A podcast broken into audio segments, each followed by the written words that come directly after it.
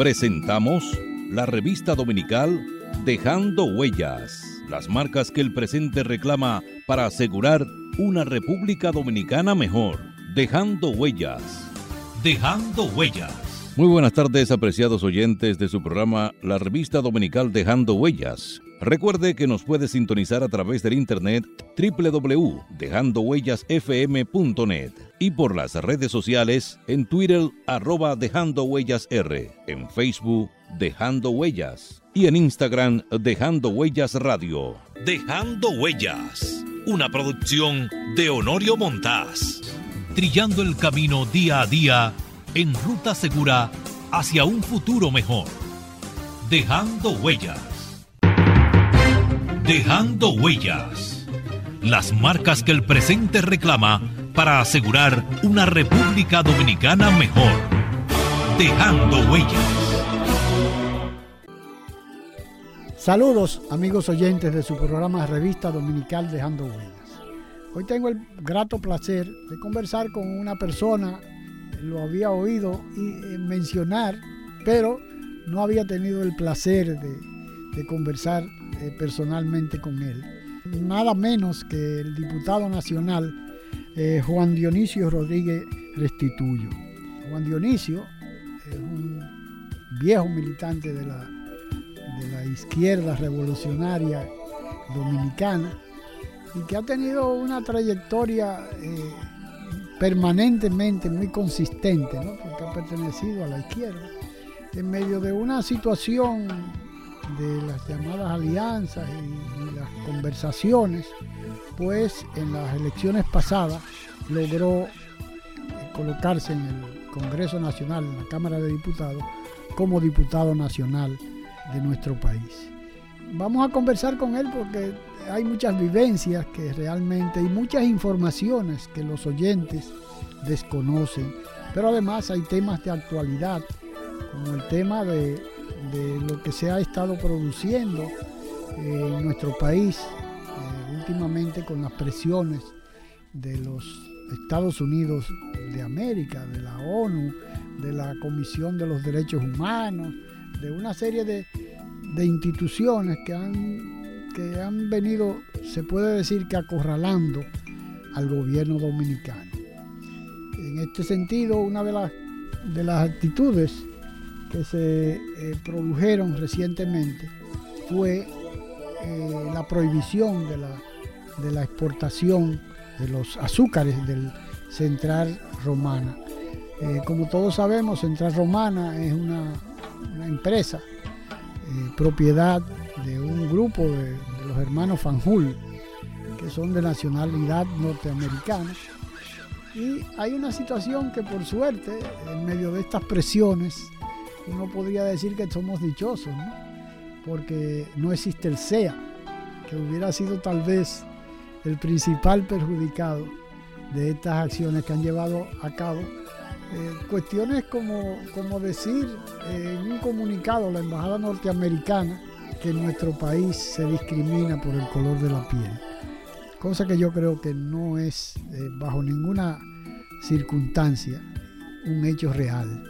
Entonces, cuando uno comienza evaluando ese tipo de comunicado, uno se da cuenta que algo se está cosiendo en contra de nuestro país. Esa es la posición que yo sostengo y ojalá que podamos hablar eh, de manera, de manera eh, clara acerca de lo que puede pensar eh, Juan Dionisio acerca de esto y, y, lo que yo entiendo que está sucediendo. De manera que buenas tardes, Juan Dionisio. Y me gustaría comenzar que tú nos explicaras tu trayectoria, de dónde viene el hecho de tú haber logrado posicionarte como diputado nacional al Congreso Nacional. Bueno, muchas gracias, eh, Honorio Montaz, a los amigos oyentes. Eh, yo me siento muy a gusto en Dejando Huellas. Ya había escuchado este programa en algún momento, también había leído algunas publicaciones de él. Y eh, realmente en la República Dominicana necesitamos recatar las huellas que la historia nuestra deja para no tener que repetirla que, como tragedia, como ha estado ocurriendo. Mira, lo primero es que nosotros hemos logrado lo que pocas organizaciones de izquierda. Yo sigo siendo militante de izquierda. Eh, tengo en esta militancia 40 años. Y el Frente Amplio, organización a la que yo pertenezco y que en este momento presido, es la continuidad jurídica de lo que se llamó Movimiento Independencia, Unidad y Cambio MIUCA que en el 2008, después que llevamos a Guillermo Moreno como candidato presidencial, por primera vez. Por primera vez, sí, en el 2008. Entonces, incluso habíamos pactado con Guillermo para darle continuidad. Y entonces logramos integrar un grupo de organizaciones, el Movimiento Popular Dominicano, Fuerza de la Revolución, Movimiento Rebelde, el Partido Bochista, el Partido Comunista Marxista Leninista, eh, el, el, Partido de la Identidad Dominicana, incluyendo el grupo de Julián Cerulle, que se había ido más o menos del PLD y había formado un grupo. Y entonces logramos formar eh, una, de, una organización y eh, lo que estaban ahí exigieron que eh, debíamos de cambiar de nombre para crear un, nuevo ambiente. Entonces, y además para darle sentido. Y, para darle sentido. Era un frente amplio. Entonces, incluso ahí estaba el MPD que, que, que tenía su palanca democrática, que era el Falpo. Y mucha gente entonces empezó a confundir el Frente Amplio con el Falpo. Pero el Frente Amplio y el Falpo han sido dos cosas distintas. De hecho, uno de los compromisos del MPD en ese entonces era que eh, iba a que el Falpo iba a recesar, se iba a convertir en una institución para el Frente Amplio. Pero el Frente Amplio continuó, en el 2012 llevamos a, Julián Cerulle como candidato. Y ya en el 2013, que Julián Cerulle fue el primer presidente del Frente Amplio y después siguió Fidel Santana, nosotros seríamos el tercer presidente del Frente Amplio. Ya en el 2013 nosotros decidimos que había que salir del PLD y empezamos con la consigna. O había que, romper la alianza con el PLD, no salir. ah, bueno, no, que había que salir del PLD como gobierno. Eh, recuérdense que yo fui el fiscal que le hizo el juicio popular a Leonel Fernández. Claro, ¿Me entiende? En el Parque La Lira. Entonces, iniciamos todo un proceso de eh, lograr una gran alianza nacional eh, para sacar al PLD del poder. El Frente Amplio fue el primer partido que proclamó a Luis Abinader en, en el 2014 y eh, logró lo que se llamó la convergencia nacional, en la que estaba el PRM, eh, un grupo de organizaciones. Ya existía el PRM como PRM. Ya no existía el PRD todavía, el PRM estaba en proceso, pero nosotros eh, ya el PRM, ya había la situación con Hipólito y el PRD, porque aunque nosotros no llevamos candidaturas independientes con Julián Sergio en el 2012, a nivel municipal hicimos algunos acuerdos con el PRD. Eh, entonces ya en el 2016 pactamos con el PRM, ya el PRM existía y se le dio la Diputación Nacional a Fidel Santana como presidente del Frente Amplio. Y nosotros quedamos como regidor del Ayuntamiento del Distrito Nacional, con, David Collado como candidato eh, al alcalde. Entonces, Fidel Santana como presidente del Frente Amplio, yo como secretario general, que venía siendo el secretario general primero del MIUCA, después del Frente Amplio, e iniciamos nuestra gestión como regidor eh, con la conducta que siempre nos ha caracterizado, porque en el, en el ayuntamiento también hay un barrilito, en el ayuntamiento del distrito. una vez, perdón, déjame decirte que eh, la gente ignora o se hace indiferente de lo que sucede en los ayuntamientos. Sí, sí, sí. Que aquí eh, hay una sala capitular que tiene tantas, eh, eh, hay tanta corrupción como la, que se ha estado denunciando permanentemente en la Cámara de Diputados y en el Senado de la República, al fin y al cabo, pero eh, se olvidan de que existen las salas capitulares. De hecho, nosotros como regidor creamos un precedente porque cuando fuimos a cobrar el primero de septiembre del 2016, cuando nos dijeron que teníamos que ir a la, a la, a la, tesorería del ayuntamiento, dijeron, no, pero nosotros no somos empleados del síndico. A mí tiene que pagarme la sala capitular, que tiene un presupuesto de 450 millones de pesos. Ya lo había investigado. Ya yo venía de una trayectoria municipalista con, con Virtudes Álvarez, eh, Domingo Matías, eh, todo este grupo, eh, César Pérez, que trabajamos mucho el tema municipal. De hecho, el primer diplomado que se hizo con INTET en, materia municipal lo hicimos nosotros. Y el mío que organizaba la experiencia de izquierda de gobierno local con partidos hermanos de izquierda en toda América Latina. Entonces yo venía con una trayectoria municipal. Entonces yo dije, no, pero yo no acepté ese cheque y no cobré. Y todos los, diputados, los regidores, no, pero que así que se usa. no podemos, digo yo, no, no, a, mí tiene que pagarme la sala capitular. Hasta que eso se regularice, yo duré como 45 días sin cobrar hasta que me pagó la sala capitular. Porque, porque yo dije, un precedente. Exactamente, porque yo soy un legislador municipal. Yo no soy, yo tengo que criticar al síndico. Perdón, eh, Juan, Dionisio. Hay una, hay una, hay un hecho que muchos de los oyentes de Dejando Huella, yo que trato y que he tenido la, virtud de, hacer uso a veces de gala de, buena memoria. Hay una que no me, no me ruborizo en decirlo porque realmente he vivido, he vivido mucho y he sido muy acucioso Tal vez por el hecho de que nací la sombra, el fantasma de que mi papá desapareció en la era de Trujillo y yo escuchaba todo lo que decían los adultos y lo, guardaba. Y tal vez eso me dio la oportunidad de tener siempre la oportunidad de, recordar ese, eh, eh, los, hechos importantes. Yo recuerdo, ahí caigo con lo de, que tú acabas de decir, que tú eras un, miembro de, la sala capitular que no era un empleado del ayuntamiento. Y traigo a colación esta interrupción que te hago, porque en la era de Trujillo, yo recuerdo que no era ayuntamiento del Distrito Nacional, sino era el Consejo Administrativo. Así se llamaba. Y los miembros de la sala capitular eran honoríficos, cobraban un peso, un peso, un duarte mensual, como un, pero era un gran prestigio ser miembro de la sala capitular. Como miembro de la sala capitular había eh, el prestigio y eran personas honorables. O sea, eh, ser electo o escogido como regidor de cualquiera de los ayuntamientos era un gran prestigio. Yo recuerdo que hubo un municipio famoso de los Minas que durante los 12 años de Balaguer tuvo mucho, una lucha permanente en, bien de la comunidad de los Minas, que, era famoso, De ahí salió Coride y ese grupo. Sí, no, pero, eran eh, personas con mucha capacidad intelectual. Pero además, además, además, eran personas dadas a su comunidad y a, por eso se destacaban como municipios, ¿no? Y por eso era, ser, era un, prestigio ser regidor, ¿no?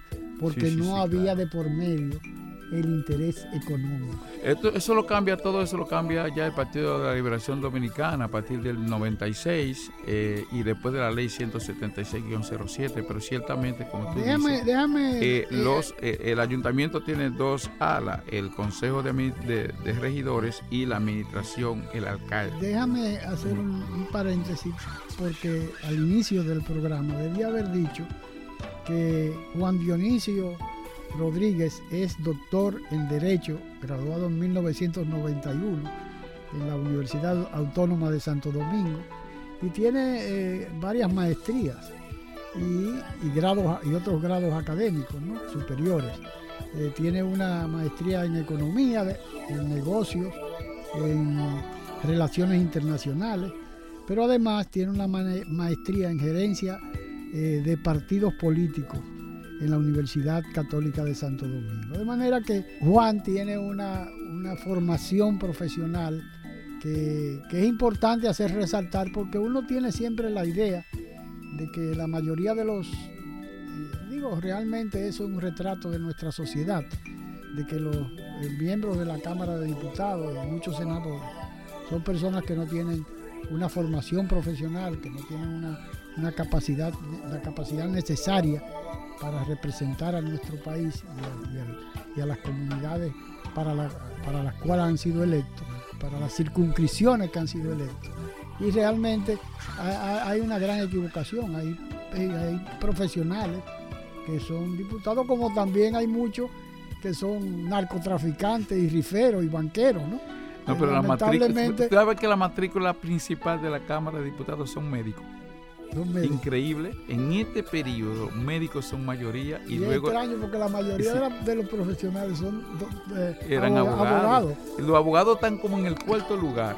Es decir, siguen los médicos, los ingenieros, hay muchos ingenieros en la Cámara de Diputados, profesores bastante y abogados. Y después los que no tienen otra profesión se llaman empresarios. Son empresarios. Sí, porque además son regularmente los que mayor fortuna tienen, esos llamados empresarios, entre comillas, que todos... Hay muchos empresarios en la Cámara de Diputados, o llamados empresarios.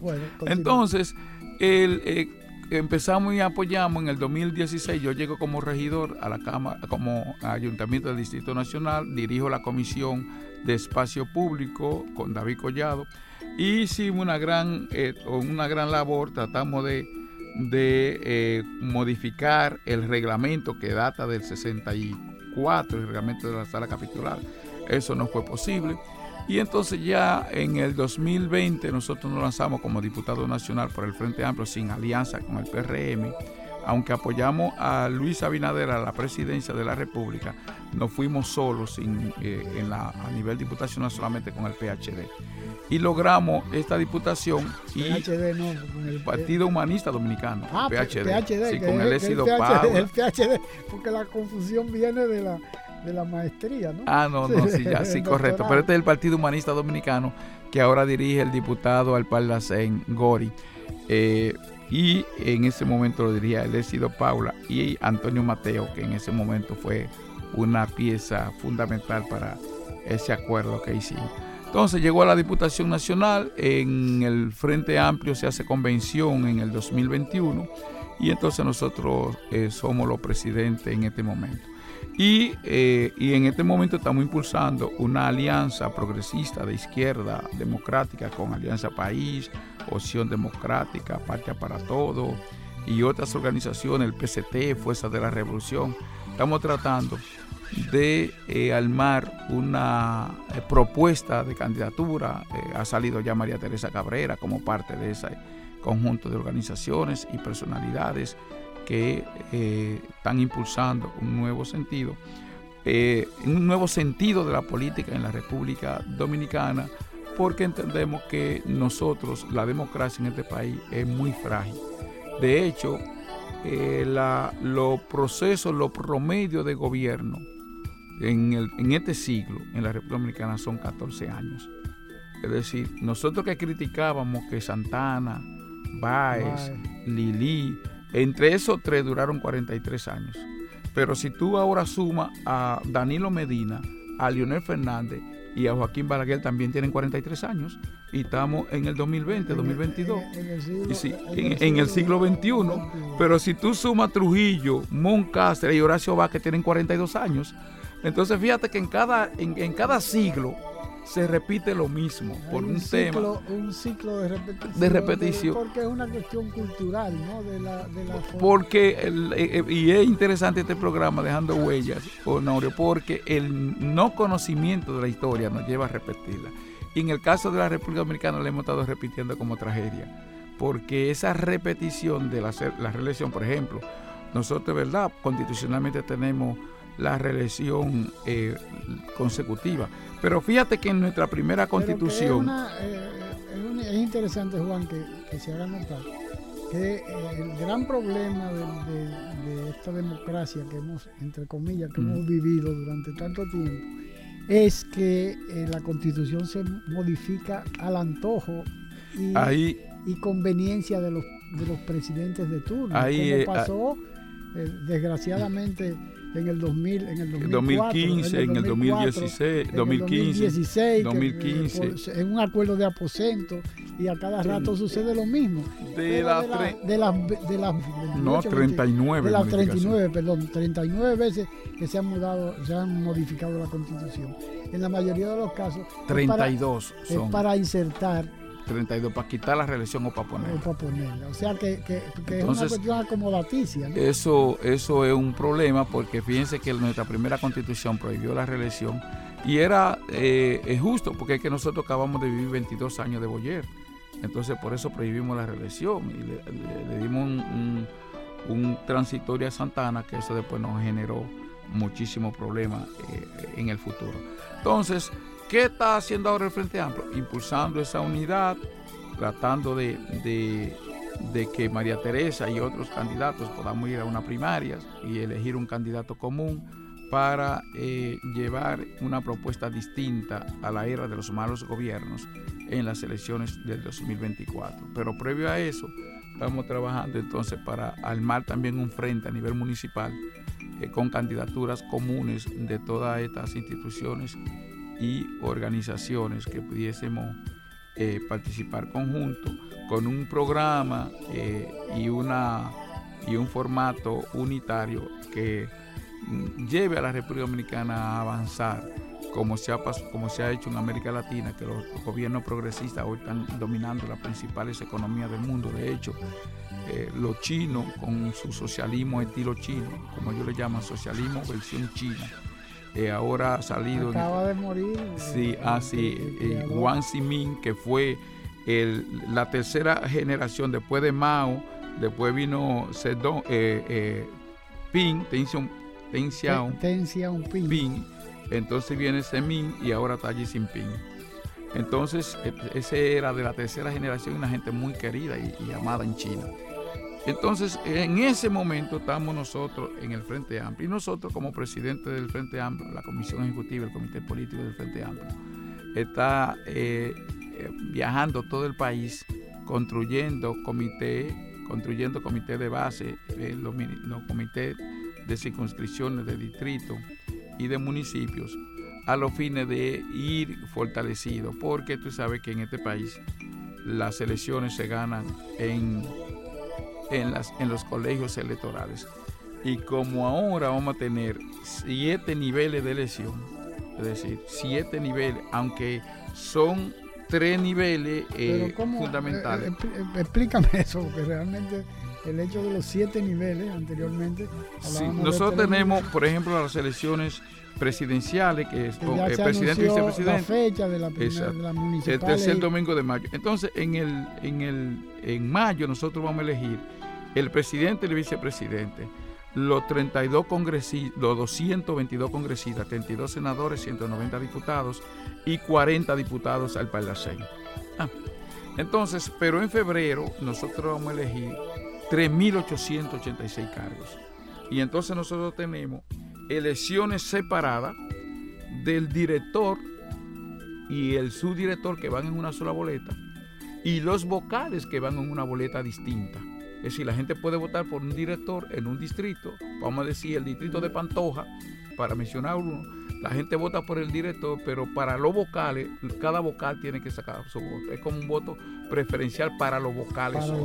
Ya el director no arrastra los vocales. Ahora, eh, esa figura de los vocales en los, de los distritos municipales llegan por el voto directo es una figura novedosa porque realmente eh, los directores municipales sustituyen antes lo que eran los alcaldes pedáneos, algo así, ¿no? Más o menos, porque la división territorial que nosotros tenemos, tenemos eh, el paraje, que es eh, el elemento político territorial más pequeño que tenemos. Tenemos la sesión, el distrito, el municipio y la provincia. Y ahora, con la nueva ley que aprobó el Congreso recientemente, entonces las regiones únicas. Entonces tenemos 10 regiones, 32 provincias, 158 municipios, 236 distritos municipales, tenemos 1.896 eh, sesiones y tenemos 2.003 eh, parajes. Entonces, esa composición geográfica y política en la República Dominicana tiene cada una su representación.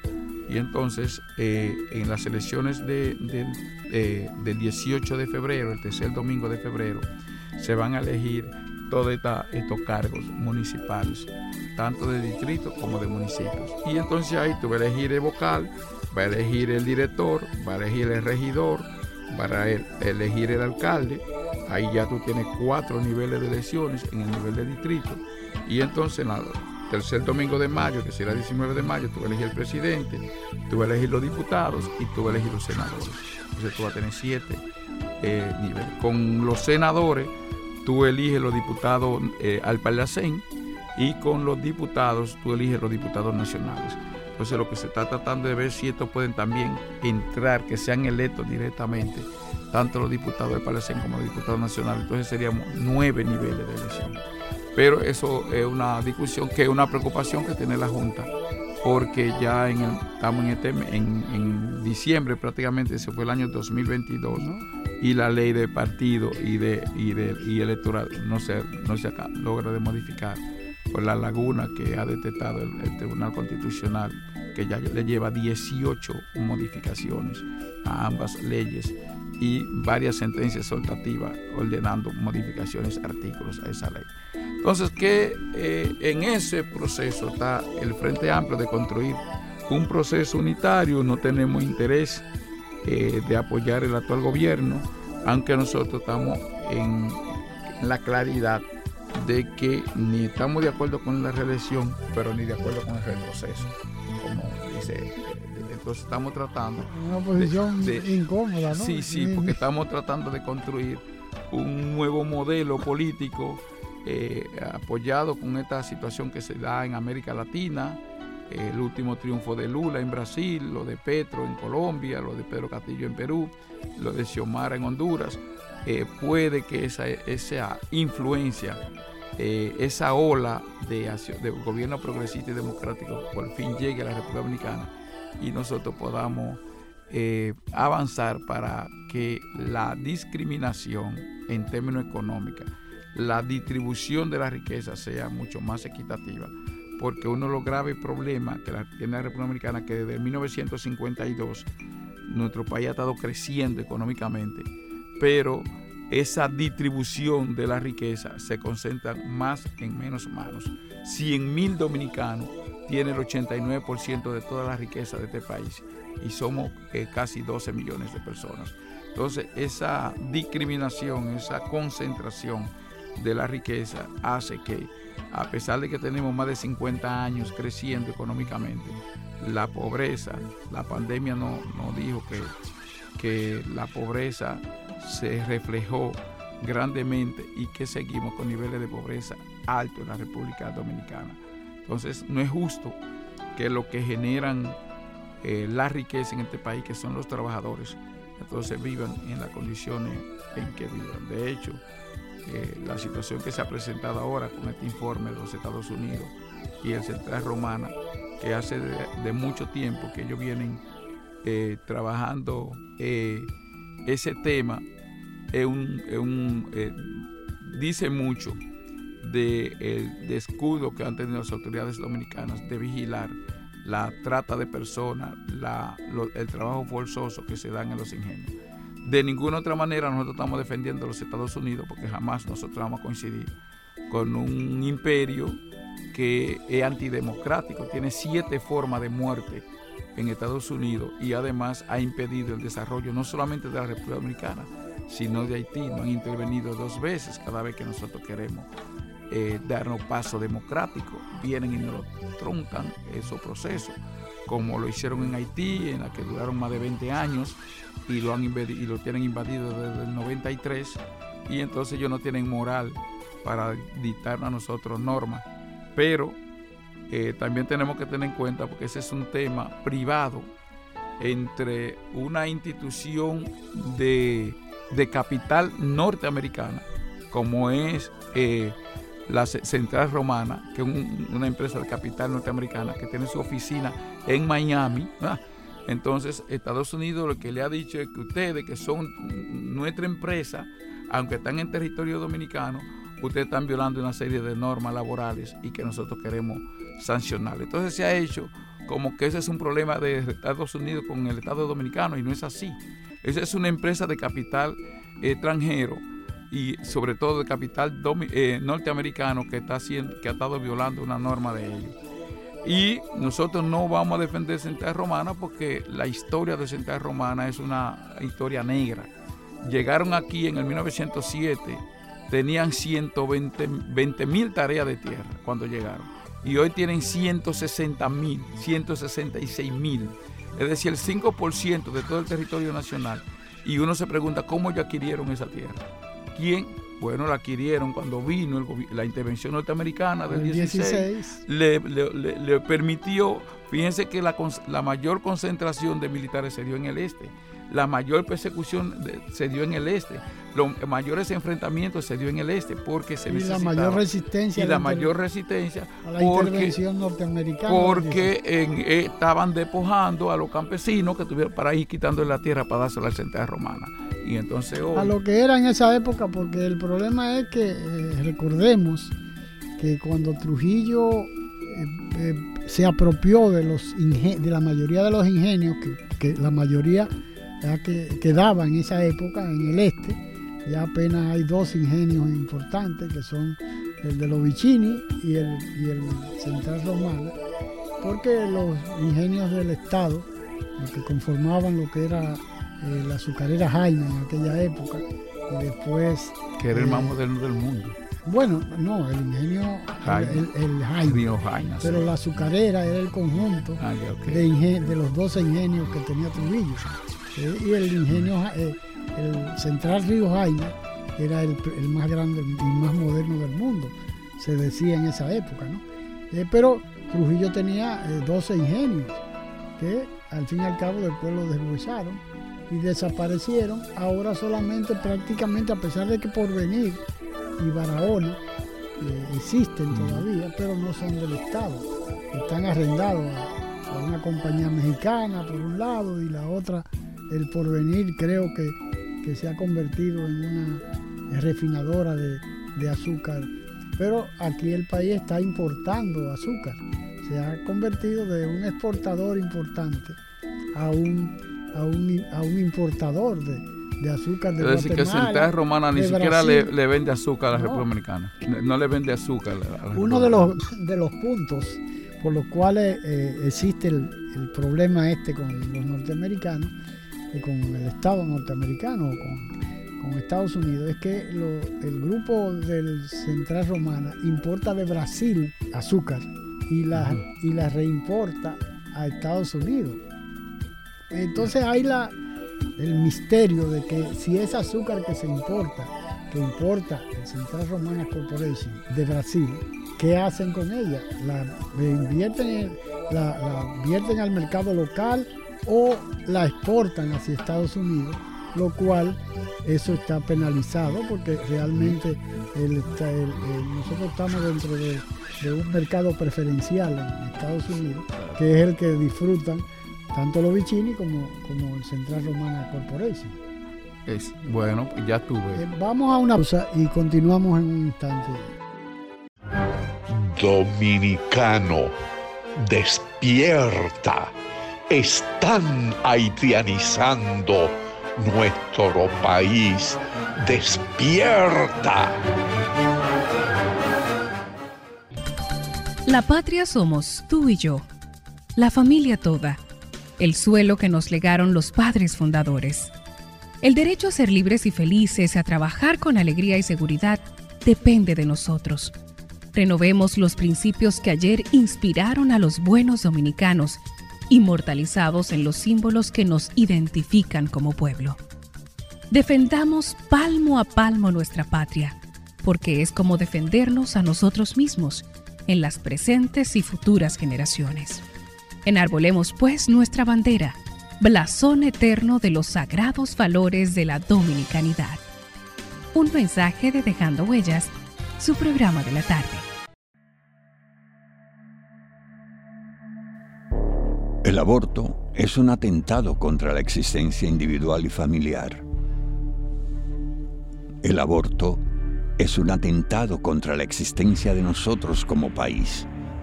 El aborto es un homicidio y quien lo practica mata.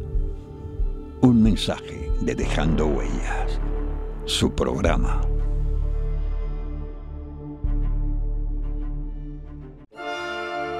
Somos patria. Nos une una cultura, un territorio e idénticos propósitos. Somos patria. Conquistamos la libertad en la espada, en el trabuco y el coraje. Somos patria. En la libertad nos hemos convertido en los mejores guerreros de la paz. Somos patria en las voces, en la lengua, en el eco en el canto y en la historia que tres razas han puesto a circular en nuestras venas. Patria amada, en nuestros laberintos interiores, vive para siempre. Un mensaje de Dejando Huellas, su programa. Mi patria hermosa siempre será. Mientras no se escarmiente a los traidores como se debe, los buenos y verdaderos dominicanos serán víctimas de sus maquinaciones. Juan Pablo Duarte, dejando huellas.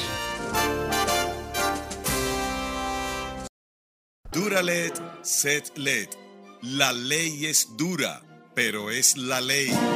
Apoyemos la sentencia 0168-13 de nuestro Tribunal Constitucional del 23 de septiembre del 2013 que define quién es dominicano.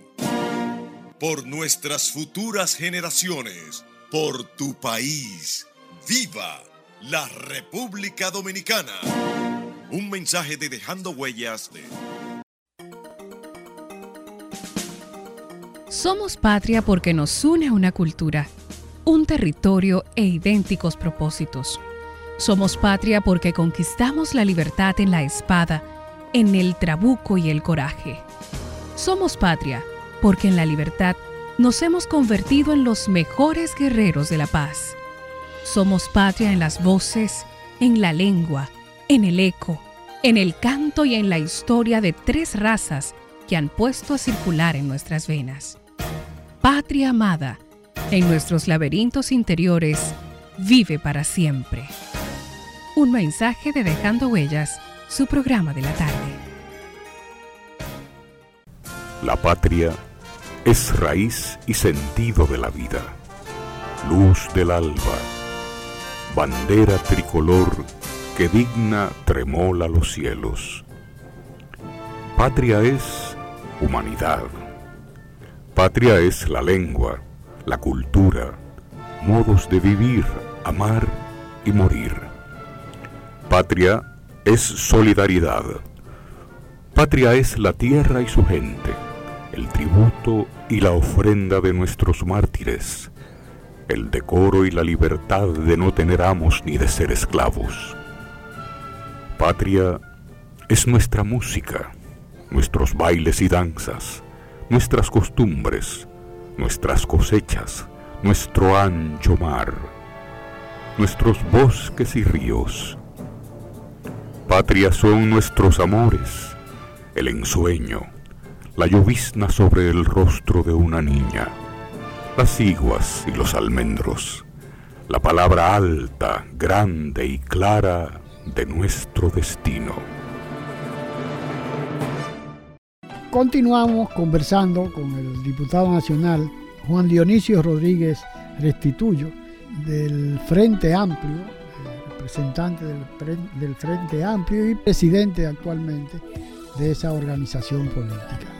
Eh, hablábamos, eh, Juan Dionisio, acerca del tema del Central Romano y las medidas que aplicó el gobierno norteamericano, pero hay una situación que siempre va a ser eh, lo que hemos estado vinculados a, las luchas revolucionarias, siempre tenemos las suspicacias de que donde los estados, cuando los Estados Unidos hacen algo, eh, realmente eh, siempre hay detrás alguna una ojeriza con la que hay que tomar esas medidas. Hace poco vino al país una eh,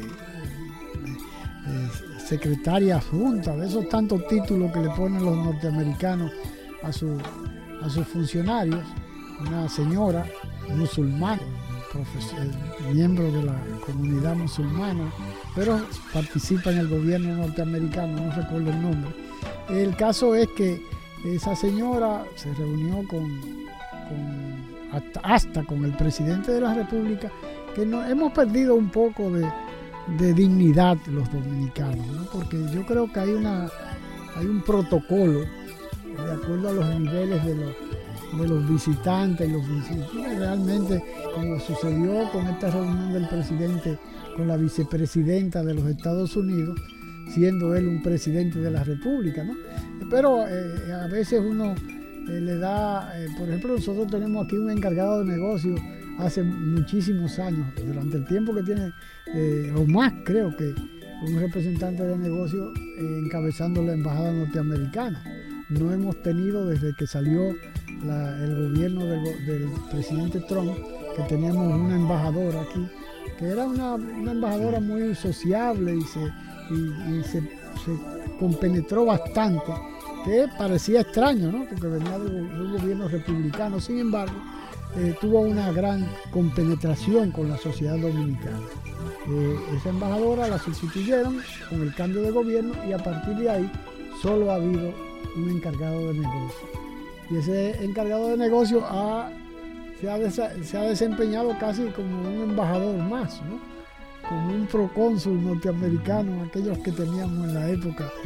Eh, pasada, ¿no? Pero la cuestión es que eh, el tema eh, vino en estos días, como decía, una representante de los derechos humanos, después se, eh, pronunció el encargado de un funcionario de alto nivel de las Naciones Unidas acerca del tema de los, de los nacionales ilegales haitianos. Ha habido siempre la preocupación de las parturientas que vienen a alumbrar a nuestro país. Se presentó en una oportunidad una oferta de la Unión Europea para construir tres hospitales del lado fronterizo haitiano, lo cual los, haitianos no lo desestimaron, no lo aceptaron, la construcción de esos hospitales, a pesar de que el gobierno incluso iba a tener participación, el gobierno dominicano, en cierta medida, en la, infraestructura, pero al fin y al cabo los, el gobierno haitiano de ese momento lo rechazó, pero han habido muchas situaciones y ahora con las medidas que se ha adoptado el presidente Abinadel de la eh, repatriación de los nacionales eh, ilegales haitianos, porque después de la de las leyes de la, de la sentencia 168-13 y la, ley que, que promulgó el, que motorizó Danilo Medina para la regularización de una cantidad de nacionales haitianos que residían en nuestro país, ha habido muchos escenarios diferentes. Pero en estos días, volviendo al tema de la presencia y de la forma en que los norteamericanos nos han acostumbrado a motorizar sus deseos. Eh, cuando Balaguer se hablaba en una denuncia que, Balaguer tenía a veces los arranques del nacionalismo, decía que le habían ofrecido préstamos blandos y una serie de cosas a cambio de, campos de refugiados en aquella oportunidad, en el 92, ¿no? 92, 94. han habido muchos eh, eh, escenarios y episodios eh, en que los norteamericanos han tratado de lograr sus propósitos como siempre lo hacen. Pero en estos días vino una, una generala de cuatro estrellas recientemente a una, visita de cortesía le hizo al presidente de la República, que uno nunca, uno siempre esa cortesía la toma entrecomillado, ¿no? Porque los norteamericanos esa, no tienen esa, como anglosajones al fin, no tienen eso, esas cortesías como acostumbramos y esa familiaridad como nos comportamos los, dominicanos, ¿no? Esa, esa forma de ser, somos muy distintos. Entonces siempre hay que tener la ojeriza de qué se cuece, de qué están cociendo los norteamericanos, en esas consistencias de visitas que han estado sucediendo en nuestro país. Yo te pregunto a ti porque en tu posición de presidente del Frente Amplio, diputado nacional, y que al fin y al cabo yo creo que hay una situación muy delicada para, para el país. Mira, eh, yo presido la Comisión Permanente de Derechos Humanos de la Cámara de Diputados. Y en esa condición nosotros fuimos hace un año y pico a Central Romana por denuncia, porque la comisión ha estado andando el país. ¿Te acuerdas la, la, visita del padre Ricuá que lo sacaron de aquí? Y, ese era con los, vicini. Sí, ahora otro padre también Pero ese eh, Ricuá era con los vicini su problema. Entonces, eh, ¿qué sucede? La República Dominicana se está postulando a una posición de derechos humanos en las Naciones Unidas. Que es a lo que aspira el actual canciller. Exactamente, entonces... Eso es lo de las cosas que está eh, por debajo cocinando, ¿no? Porque entonces, si nosotros estamos postulando por eso, obviamente que los países que están contrarios a nosotros, y cuando viene a ver Estados Unidos está contrario a nosotros y nos quiere desacreditar es internacionalmente. Una, de esa doble moral que tiene eh, Estados Unidos. exactamente. Porque vimos recientemente lo que pasó en Texas y lo que convocaron hace unos días que eh, desplazar una serie de vehículos blindados en toda la frontera con Texas para evitar el paso de los nacionales, particularmente haitianos, que tienen una incidencia muy grande en Estados Unidos actualmente y en la frontera con México. No solamente eso, que la tercera generación de haitianos republicanos, como es el senador que de, de New Jersey, Caden, que es haitiano, pero él no dice que es haitiano. Y los haitianos son, haitianos donde quiera que nacen, Exactamente. Su, constitución. No, porque el jus es el verdadero derecho de la gente, es decir, por eso la gente antes su apellido era el lugar donde nacía, Jesús de Nazaret, Tale de Mileto, eh, Tarso, ¿me entiendes? Entonces, el derecho de sangre es para unificar la familia, el jus sanguine. Entonces, eh, eh, los Estados Unidos Obviamente que no tiene ningún tipo de moral para ingerirse en la República Dominicana, pero yo sigo insistiendo. ¿Qué es lo que se dice? ¿Sabes qué es lo que se dice? Que esa empresa, la, la, la Central Romana, que de los eh, hizo ahora, de los hizo, apoyó, no apoyó a unos republicanos en algunos estados como en Miami y en algunos eh, lugares o condados de Nueva York y perdieron los demócratas con el dinero y apoyo. Con el apoyo de los fanjul. De los fanjul, que son de origen cubano-americano. son cubanos, cubanos. Entonces, cuando ellos salen de Cuba, cuando Cuba, en el gobierno de Machado, prohibió, cuando fue derrocado Machado y vino creo de San Martín, Cuba prohibió que extranjeros cortaran caña y entonces sacó todos haitianos y jamaiquinos que estaban alrededor de esta isla. Que eran los braceros. Que, eran los braceros. Y entonces toda esa gente vinieron para acá, incluso ellos vinieron para acá. Porque ¿qué es lo que está diciendo Estados Unidos? Que, que no tienen moral para nada. Pero ellos están diciendo que ahí hay una explotación forzosa, que hay esclavitud. Nosotros contratamos eso también, la Comisión de Derechos Humanos. Entonces yo lo que pienso es que la Cámara de Diputados debió de investigar eso, esa denuncia. No ponerse de pero ahora, ahora supuestamente van a crear, un, creo, alguna comisión. Sí, no, y mañana se va a presentar. Mañana se va a presentar una resolución de felicitación al gobierno que yo no, no lo entiendo porque nosotros no podemos crear situaciones o generar situaciones que nosotros mismos hemos creado. Yo estoy totalmente de acuerdo que la República Dominicana ejerce su derecho de soberanía y que pueda repatriar todos los ciudadanos irregulares que se encuentran en el país. En eso estamos de, acuerdo. De todas las nacionalidades. Ahora yo estoy, lo que yo no, no, no estoy de acuerdo es que el mismo Central Romano hace 15 días, yo no sé si tú lo leíste, y hace un publicado, un, comunicado llamando a empleadores extranjeros y dominicanos a que eh, tienen empleo en la Central Romana y ponen la condición. Y eso salió en todos los medios. Entonces, ellos tienen una gran cantidad de manos de braceros de origen haitiano. Y tú no puedes estar permitiendo la entrada de ciudadanos eh, extranjeros y entonces tú no los regularizas. Tú no le, no le das, tú no lo ordenas. Entonces tú no puedes, tú, tienes 255 mil haitianos aquí que tú le diste un carné, que tú le diste un carné y entonces tú ahora no quiere renovar ese carnet con la que tú pagas un impuesto. Sin embargo, este gobierno actual ha entregado casi 90 mil visas a ciudadanos haitianos en lo que va de año, en los cinco consulados que existen en Haití. El gobierno ha recibido por eso un concepto de 26 millones de dólares, pero apenas un 10% que viene al Estado. Los otros se quedan los cónsulos en manos de ellos. Entonces, eh, haciéndose rico, y está bien que se pueda hacer rico, con la venta y con visa, incluso en, hay agencias de viaje que están vendiendo visa hasta 800 dólares haitianas. Y ya tienen, eh, tú entras a una página de Haití o a cualquier cosa y tú vas a ver empresas que tienen visa para febrero, para marzo, para enero, para ahora, para diciembre.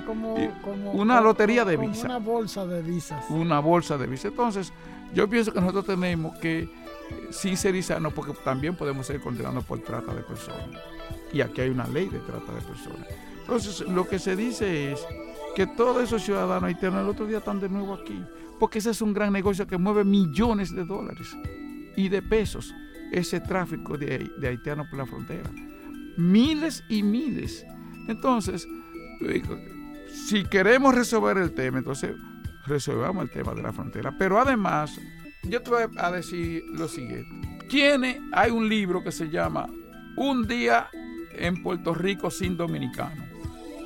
Y entonces, ¿qué pasa ese día en Puerto Rico sin dominicano?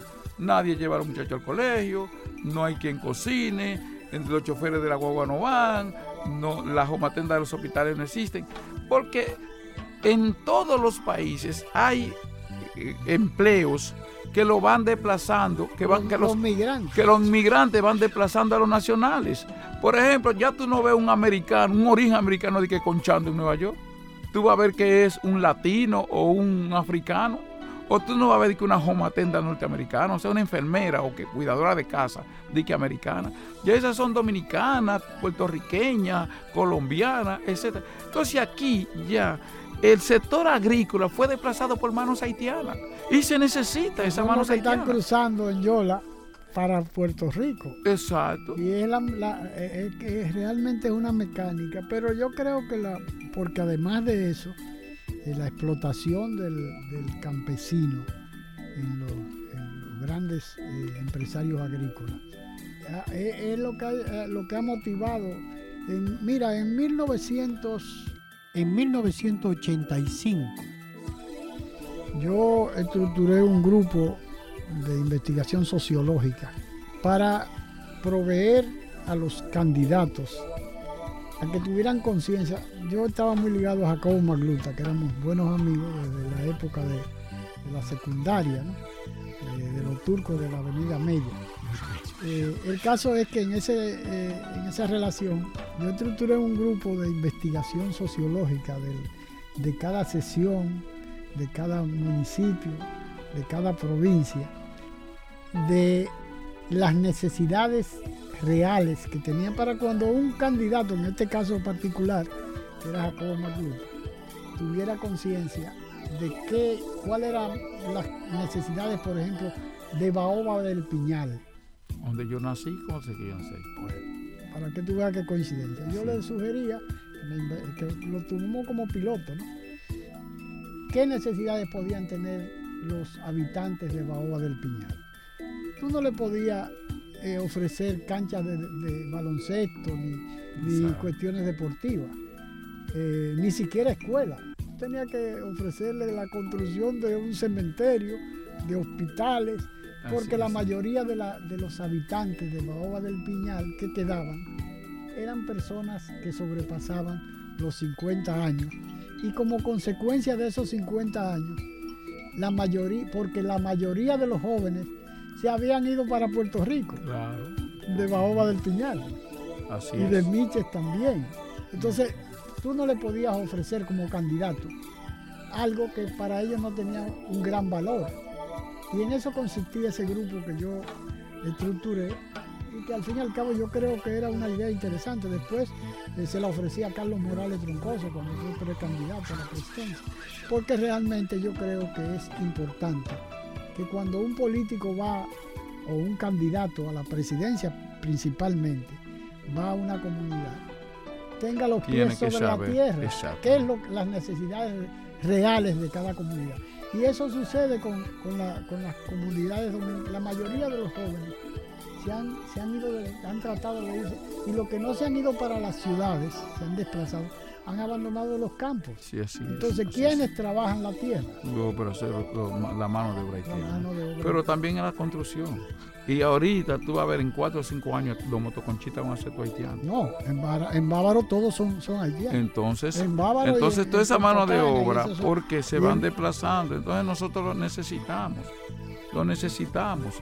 Entonces lo que, lo que necesitamos es regularizarlo, darle su identidad y lo que no necesitamos, entonces saquémoslo. Pero el si gran lo sacamos. problema con los haitianos que no vienen con identidad y hay Sí, que es- fabricarle una es identidad. es un y tema. realmente. Bueno, yo- pero tenemos un libro de extranjería para ellos. Bueno, ¿Me pero tú sabes que aquí las organizaciones internacionales como UNICEF, como la misma OIM, la, la- No, de migraciones, y de muchos, y muchas instituciones El la- PNUD. que lo que hace, el PNUD que lo que hace es que eh, eh, violentan las leyes dominicanas para, para, para favorecer. Y eh, en esto, en una oportunidad vimos eh, eh, oficiales civiles, oficiales de, de la Junta Central Electoral, por ejemplo, en Boca Chica, que vendían la nacionalidad Sí, claro. y, lo, y lo cancelaron a un tipo. Bueno, pero el hermano de Kim Jong-un no salió de, de Corea del Norte con un como, pasaporte, como un pasaporte dominicano. dominicano. Entonces, de manera que nosotros tenemos una tradición.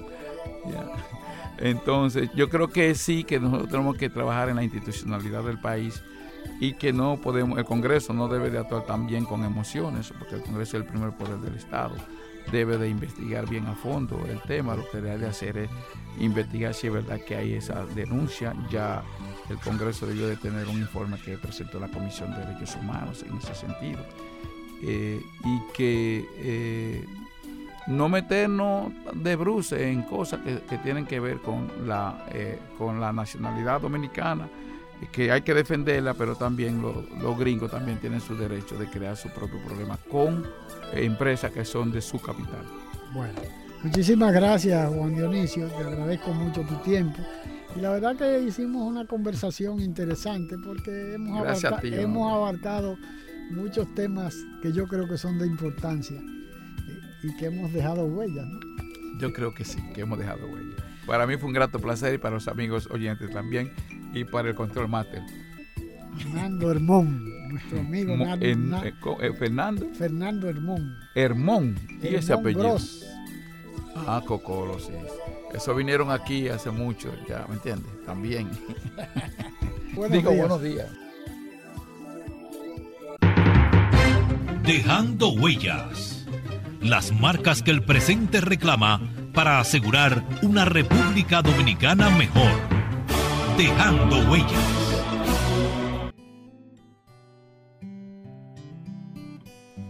Yo soy isleña y vengo de Quisqueya. Pero un buen amigo le dice la bella. Y es que mis raíces vienen de esta tierra y pa' que no lo sepa estoy enamorada de ella. Yo soy isleña y vengo de Quisqueya. Y en mi principio llevo su bandera. Y es que no hay cariño nada que se parezca y pa' que no lo sepa dónde vaya. Siempre seré de ella. Yo me siento orgulloso de ser dominicano. Yo lo digo con orgullo. Soy dominicano. Tenemos una magia especial que todo el mundo la siente. De gente única. Yo no cambio este país por nada. Para mí es un honor decir que soy de aquí. Yo no cambio mi merengue ni, mi alegría. Nadie se ríe más bonito que un dominicano. Una isla llena de sueños que hace que el que llegue se quiera quedar. Ten fe en tu país. Soy dominicana y ser de aquí porque no hay un rincón más bonito que Quisqueya para vivir. Soy dominicana y eso me llena el alma y si un día no estoy aquí, voy a cantar pensando en ti.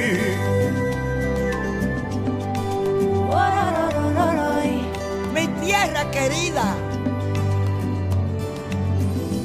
yo soy isleño y vengo de Quisqueya. Un pedacito donde Dios quiso que yo naciera. Dueños del merengue donde la alegría se siente. Y donde vaya siempre, siempre seré bella.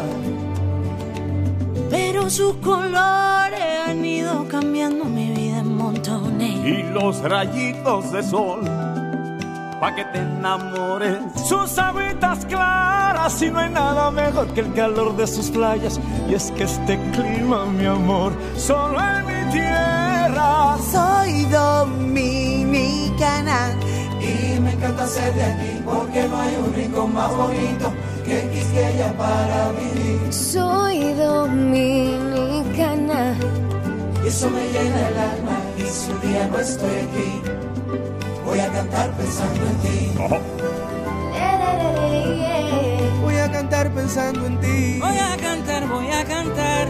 Oye, qué rico, mami. Estoy enamorado. Qué linda es mi tierra. Ay, yo vengo de una tierra llena de colores. De coco fresco, de caña dulce. Que yo soy dominicana, tierra de esperanza, lágrima y ámbar. De coco fresco, de caña dulce. De gente tierra más hermosa. Mi Quisqueya bella. Mi Quisqueya bella. Ay, mi linda Quisqueya. No hay tierra más hermosa como la mía. Es una bendición. De gente buena, mamá. Mi orgullo, mi patria bella. Mi pedazo de tierra. Soy dominicana. Dominicano, despierta. Están haitianizando tu país. Salve el pueblo que intrépido y fuerte a la guerra a morir se lanzó. Somos patria. Nos une una cultura, un territorio e idénticos propósitos. Somos patria. Conquistamos la libertad en la espada, en el trabuco y el coraje. Somos patria. En la libertad nos hemos convertido en los mejores guerreros de la paz. Somos patria en las voces, en la lengua, en el eco, en el canto y en la historia que tres razas han puesto a circular en nuestras venas. Patria amada, en nuestros laberintos interiores, vive para siempre. Un mensaje de Dejando Huellas, su programa. La patria somos tú y yo, la familia toda, el suelo que nos legaron los padres fundadores. El derecho a ser libres y felices, a trabajar con alegría y seguridad, depende de nosotros. Renovemos los principios que ayer inspiraron a los buenos dominicanos, inmortalizados en los símbolos que nos identifican como pueblo. Defendamos palmo a palmo nuestra patria, porque es como defendernos a nosotros mismos en las presentes y futuras generaciones. Enarbolemos pues nuestra bandera, blasón eterno de los sagrados valores de la dominicanidad. Un mensaje de Dejando Huellas, su programa de la tarde.